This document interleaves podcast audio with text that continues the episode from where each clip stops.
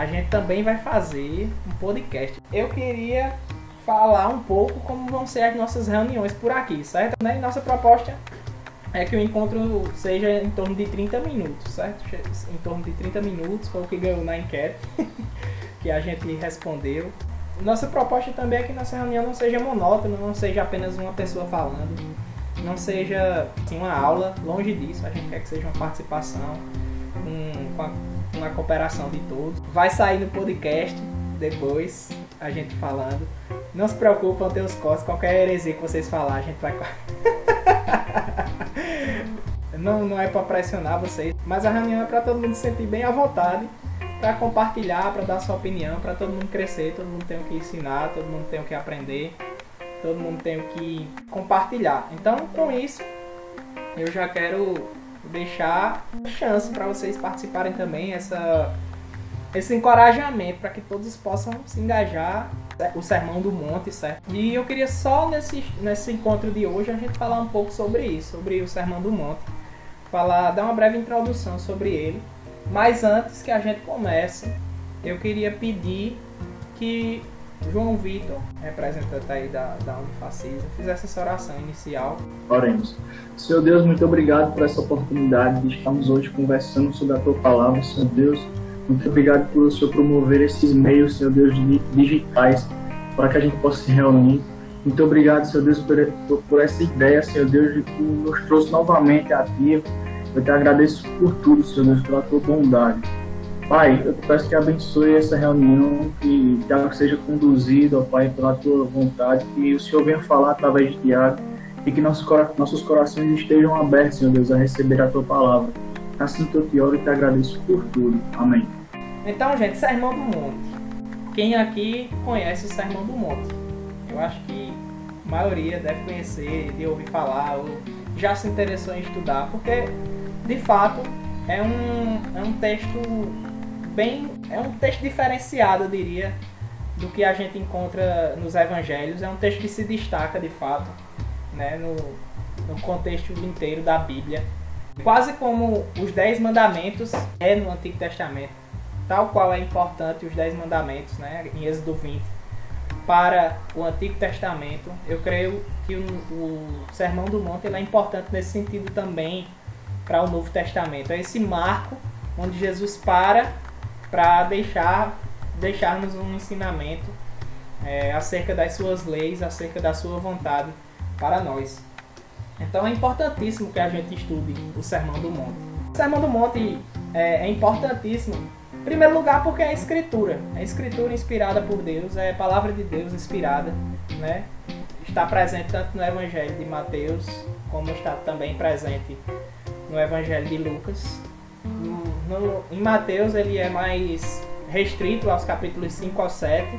Já em Lucas a gente vê os ensinamentos mais espalhados pelo Evangelho, a gente não vê num único bloco, certo? Mas a gente vê que é justamente Jesus parando para ensinar e direcionar esses ensinamentos específicos aos seus discípulos, certo?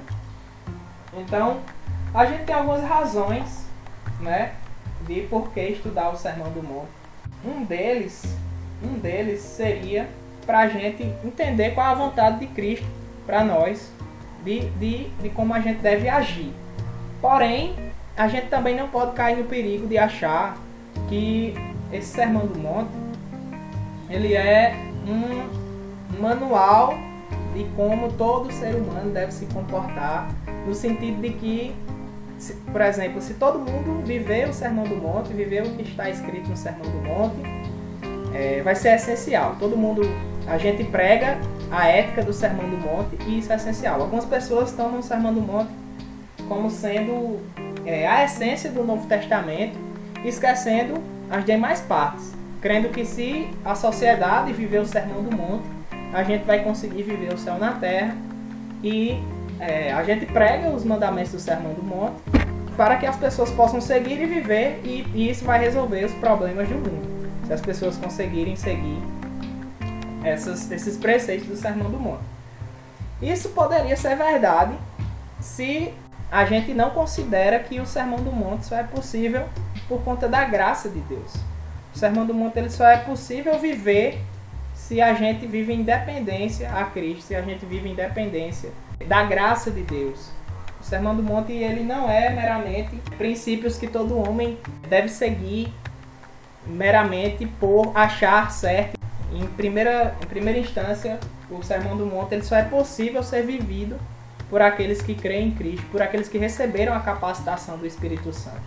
Então a gente não pode tomar ele meramente como, como uma lei que deve ser cumprida, não meramente como uma ordenança que todo homem, crente ou não, deve ser uma coisa humanística, né? onde somente praticar aquilo vai trazer é, a vontade de Deus. Outras pessoas acreditam que o Sermão do Monte é apenas Jesus trazendo um aprofundamento da lei, um aprofundamento da, da lei de Moisés. De fato, tem alguns pontos da, do Sermão do Monte que, que Jesus ensina e esclarece alguns pontos da lei que os fariseus e os judeus não, não entendiam plenamente. Contudo, a gente não pode achar que se resume apenas a isso também. Né? O Sermão do Monte ele é mais profundo, o Sermão do Monte ele vai além em coisas que a lei não conseguia abranger. Vai falar do íntimo, do coração do homem, vai falar de coisas que concernem a, a nova, a nova, ao novo momento que a gente está vivendo em Cristo Jesus. Também tem outro ponto de vista que as pessoas acreditam sobre o Sermão do Monte, que ele é tipo uma visão utópica, que não se pode alcançar, que não se pode chegar, que não se pode atingir. Que o Sermão do Monte é uma, é uma utopia que Jesus criou para que só seja finalmente estabelecida no fim dos tempos, quando o seu reino foi estabelecido no milênio futuro. Então só lá é que esses princípios vão poder ser vividos plenamente e plenamente aplicados para nós. E, e, não teria nenhuma relevância para nós, não, como igreja, né, como como pessoas que, que seguem a Cristo não teria relevância. A gente não consegue viver, então a gente não deve levar muito em consideração. Mas se a gente considera isso, a gente vê que alguns mandamentos, como ser sal e luz, né, a gente ignora o fato de que ele está ensinando ali aos seus discípulos né, que eles deviam viver aquilo na prática, naquele momento, nesse presente tempo. A gente já deve viver isso. Então, esse sermão é de fato algo que deve ser colocado em prática, é algo que deve ser vivido, mas não meramente como uma lei, como uma lei.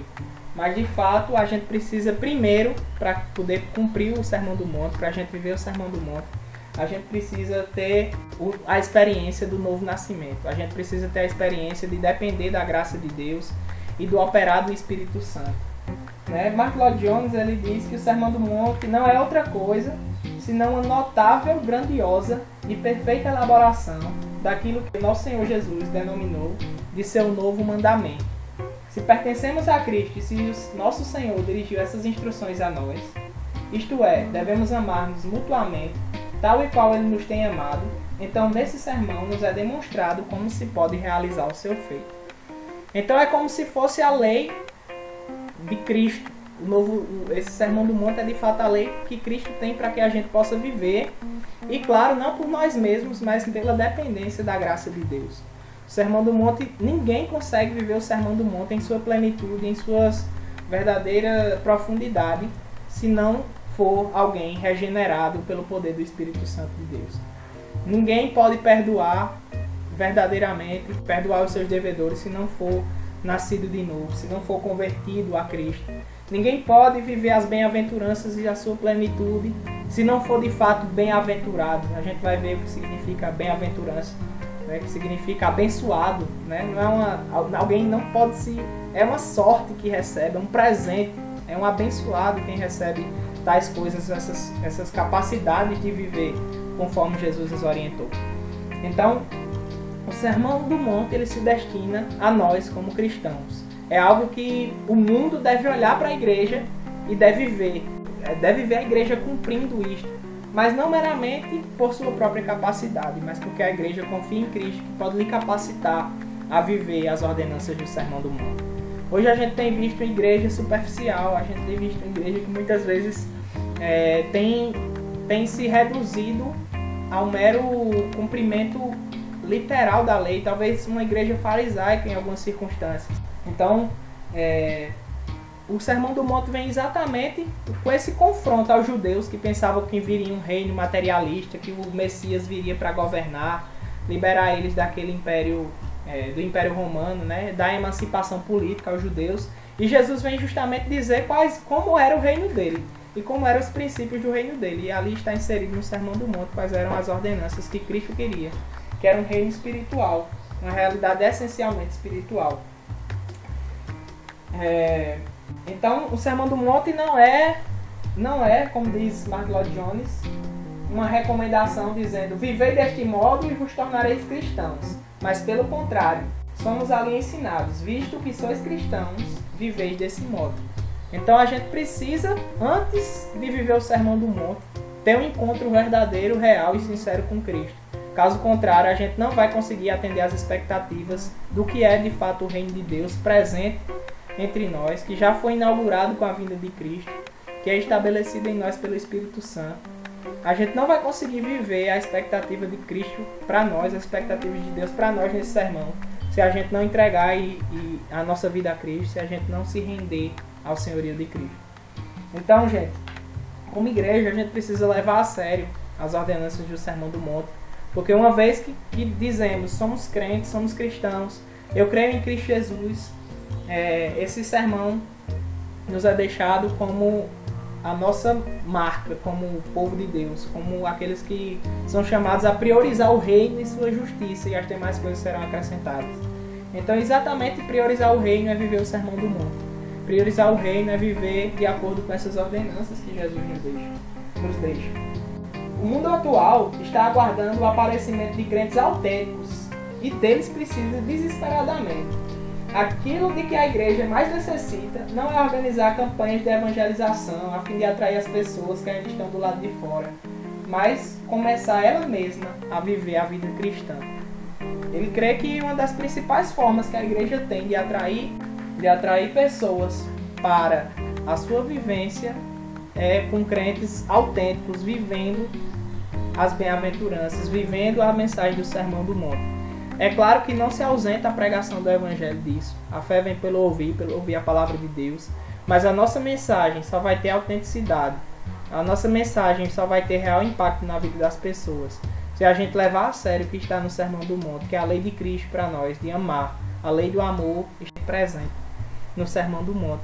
E a gente precisa levar ele a sério cada dia mais. Então é por isso que a gente vai estudar o Sermão do Monte eu acredito que com as bem-aventuranças, nós como crentes que, que estamos aqui na reunião, não sei se também se tem alguém que não é evangélico, que não professa fé evangélica, mas de toda forma vai ser muito bem-vindo.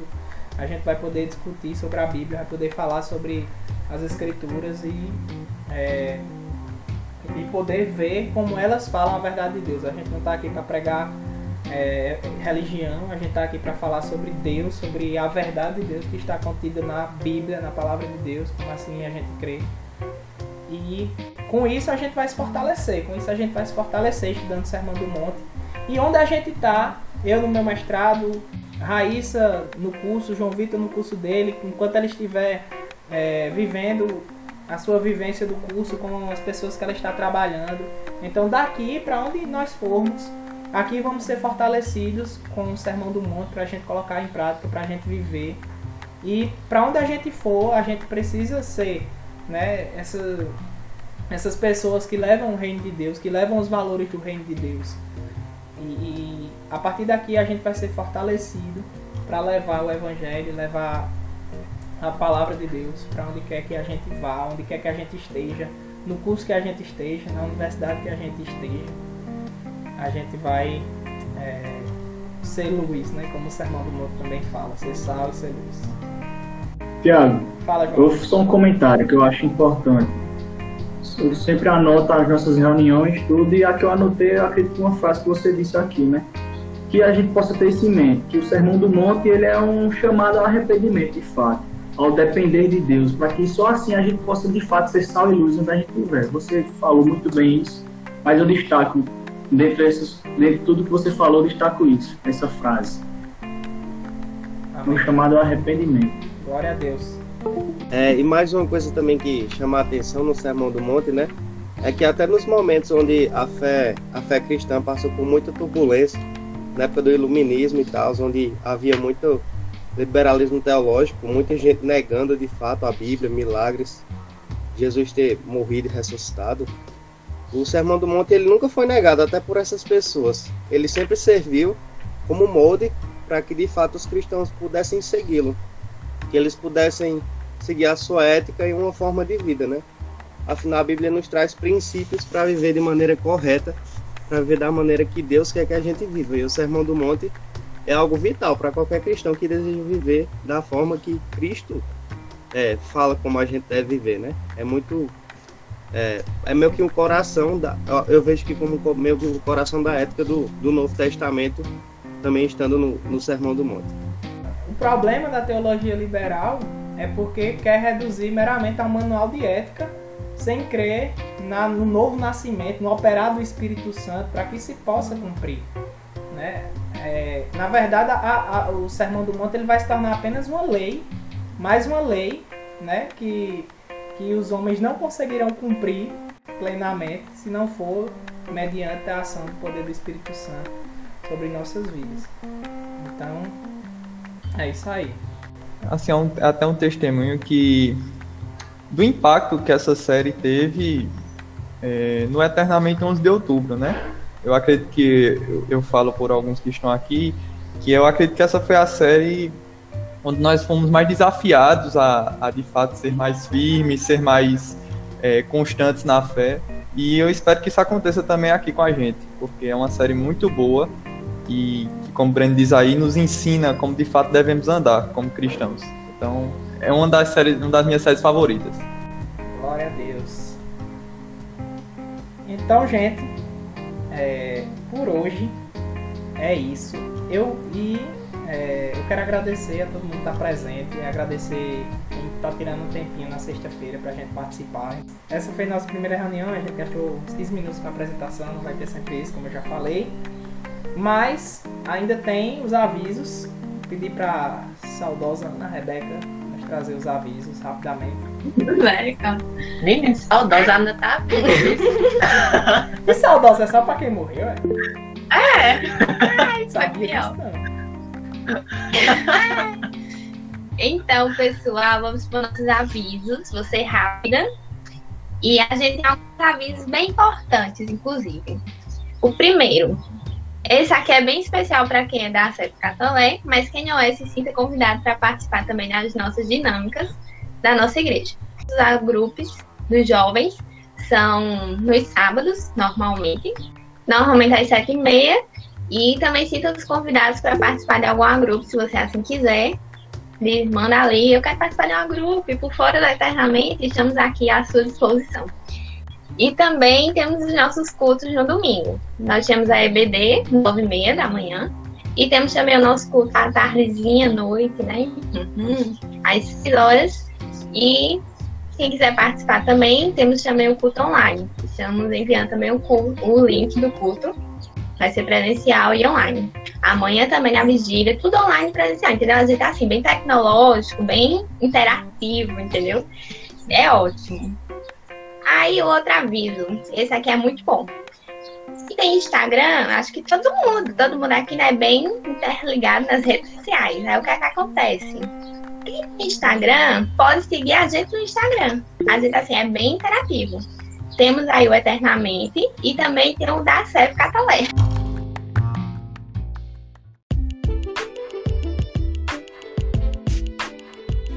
Arroba e.ter.na.mente e arroba a seve do Catolé.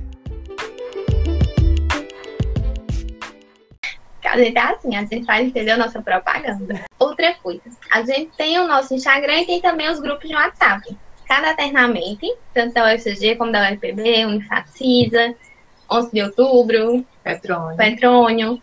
Todos eternamente têm grupos no WhatsApp. Então, principalmente, inclusive, né, quem tá, quem vai começar agora, né, a ingressar nas universidades, quer participar do Eternamente das universidades, coloca seu contato aí no chat, que a gente vai estar tá pegando, os líderes vão estar tá pegando seu contato e vai estar tá colocando vocês nos grupos para estar sempre informado, né? E tá mandando também o link dessa reunião, que também vai estar, tá, já está, inclusive, na bio do nosso Instagram também, do Eternamente. Último aviso é que sexta-feira que vem, às três horas, vamos ter novamente o nosso encontro, entendeu? Coisa mais linda. E adivinha do que a gente vai falar? Nem te conto. Sermão do Monte. Vamos começar a falar do Sermão do Monte, né? Bem bonitinho, toda uma série, coisa mais linda, tá bom? Então, não percam e participem todos vocês. E tragam mais um. Convidem mais um amiguinho e vamos lá. Que sexta tem mais. Amém. É isso.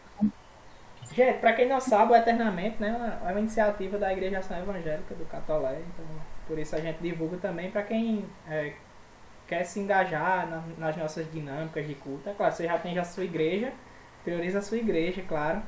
Evidentemente, você tem que honrar a sua igreja local, mas se você está sem igreja, se quer se engajar nas nossas dinâmicas de agrupe, de, de cultos, né? A gente todo terceiro sábado tem um encontro de agrupes, Eternamente é um agrupe né, nas universidades, então a gente também tem um encontro de agrupes no terceiro sábado. E, e é isso, então por isso a gente também está divulgando nossas agendas da SEV do Catolé, que quem quer participar pode ficar à vontade. Então, vamos encerrar com uma oração. Pedir para Manu, que é do Eternamente do 11 de outubro, ou do, do Petrônio, perdão, que é do Eternamente do Petrônio, faça uma oração encerrando nossa, nosso encontro de hoje. Vamos lá. Senhor Deus, muito obrigado por estarmos aqui reunidos essa tarde, Senhor. Estudando a tua palavra, te buscando cada vez mais. Que tudo que tenha sido falado hoje e nos próximos estudos, nos próximos encontros, que cada um de nós venhamos aprender e pôr em prática tudo que está sendo dito aqui, Senhor. Que a gente continue perseverante aqui nos eternamente contigo, nas igrejas, que a gente possa te buscar cada vez mais. Que isso alcance o maior número de pessoas possíveis. Em nome de Jesus, amém. Amém. Valeu. Valeu, pessoal. Boa tarde.